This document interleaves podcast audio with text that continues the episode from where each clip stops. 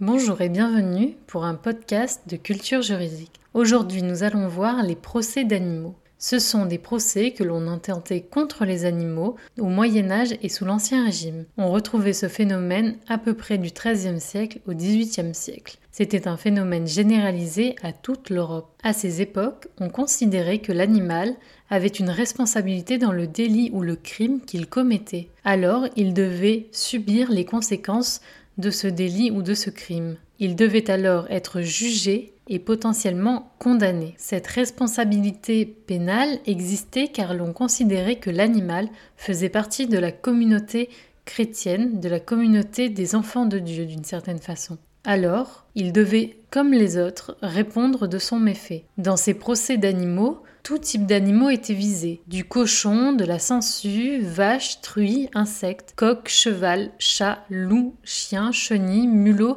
taureau ou encore porcelet. Les peines pouvaient également varier de l'étranglement à la potence, la mort, l'excommunication, le jugement par contumace et même parfois la torture. Les accusations les plus souvent invoquées sont l'anthropophagie, l'homicide, le vol, le ravage de campagne, le crime de sorcellerie, ou encore le crime contre nature, ou encore appelé autrement le crime de bestialité, c'est-à-dire un rapport intime entre un animal et un homme. Ces procès ne devaient pas être des simulacres de justice, alors on y appliquait le droit comme on l'aurait fait avec un homme. Tout l'arsenal judiciaire était en place, l'animal était responsable, toutefois son propriétaire ne l'était pas forcément. Éventuellement, on pouvait lui demander de faire un pèlerinage pour ne pas avoir surveillé sa bête alors qu'elle commettait un méfait. Mais venons-en aux affaires célèbres de ces procès d'animaux. Première affaire, la truie anthropophage de Falaise en Normandie, qui a eu lieu en 1386. Cette truie avait dévoré une partie d'un nouveau-né laissé sans surveillance. Le procès dura neuf jours et coûta assez cher à la communauté. La truie fut condamnée à être traînée sur une clé dans les faubourgs,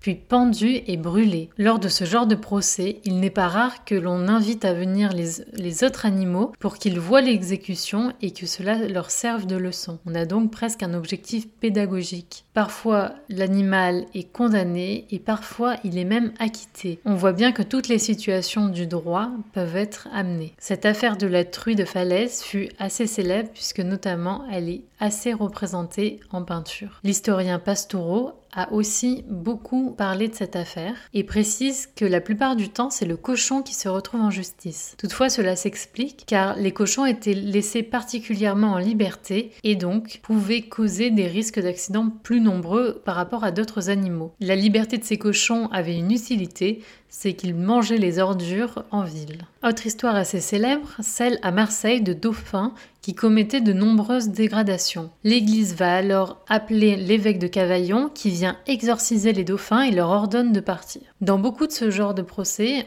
on constate il y a souvent un aspect très religieux et surtout une évocation du diable.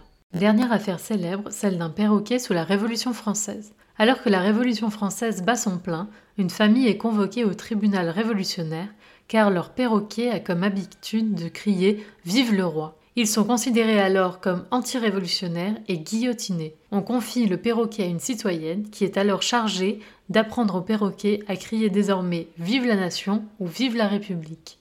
Ainsi ce genre de procès touche les justices ecclésiastiques, royales et civiles. Alors qu'aujourd'hui on considère l'animal comme un bien doué de sensibilité, mais un bien tout de même, on s'aperçoit donc que cette conception ne fut pas celle de jadis. La société a donc évolué sur ce point de vue-là. Ce basculement est notamment lié à l'essor de la théorie des animaux-machines au XVIIe siècle, conception mise notamment en lumière par Descartes. Ces épisodes judiciaires peuvent être liés à d'autres œuvres.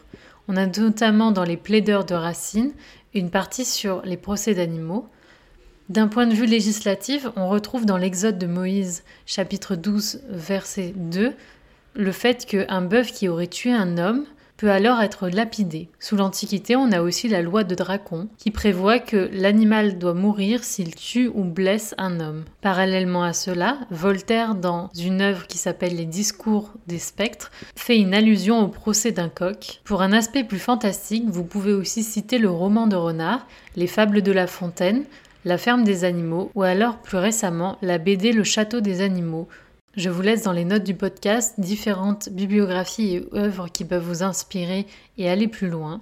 Je vous souhaite, je vous dis à très bientôt pour un nouvel épisode.